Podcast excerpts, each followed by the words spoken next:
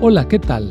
Soy el pastor Misael Castañeda y te invito a escuchar la devoción matinal Pablo, reavivado por una pasión, una serie de reflexiones basadas en el libro de los Hechos y las cartas Paulinas para nuestra vida hoy, escritas por el pastor Bruno Razo.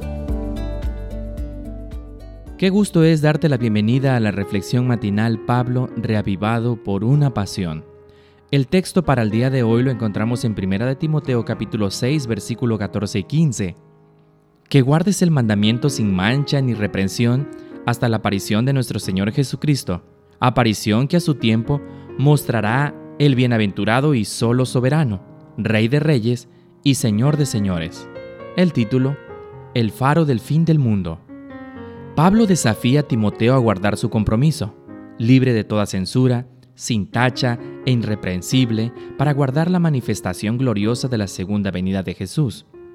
Diversas palabras nos presentan el advenimiento de Cristo.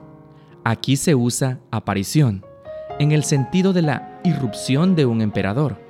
El Señor viene, aparecerá, su manifestación y su presencia establecerán definitivamente su reino. Será a su tiempo cuando se cumplan las profecías y el testimonio haya sido dado. El 22 de octubre de 1844, hace 177 años, un grupo guardaba con ansias el regreso del Señor. Elena de White relata en primeros escritos que Jesús no vino a la tierra como algunos esperaban, para purificar el santuario limpiando la tierra por fuego.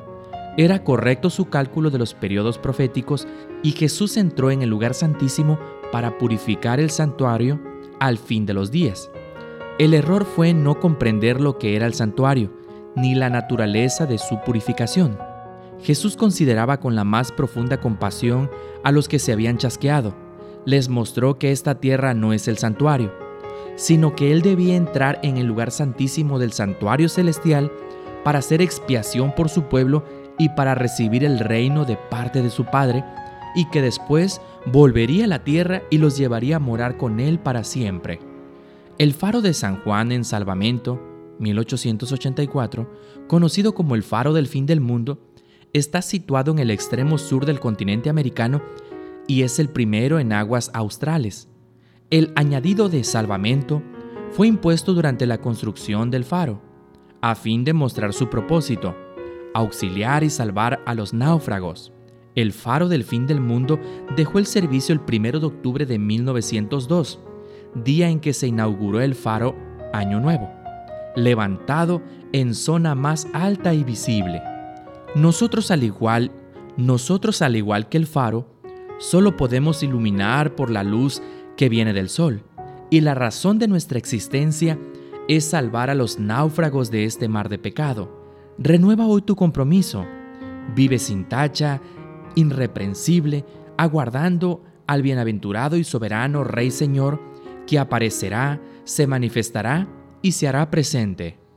Ya no habrá náufragos que salvar y no será necesaria la luz del faro del fin del mundo, porque el mundo habrá llegado a su fin y no habrá más necesidad de luz, porque el Señor iluminará y reinará por los siglos de los siglos. Deseo grandemente que durante este día puedas recibir la luz de nuestro Salvador y ser una luz para el mundo. Esta fue la reflexión del día de hoy. Que Dios te bendiga.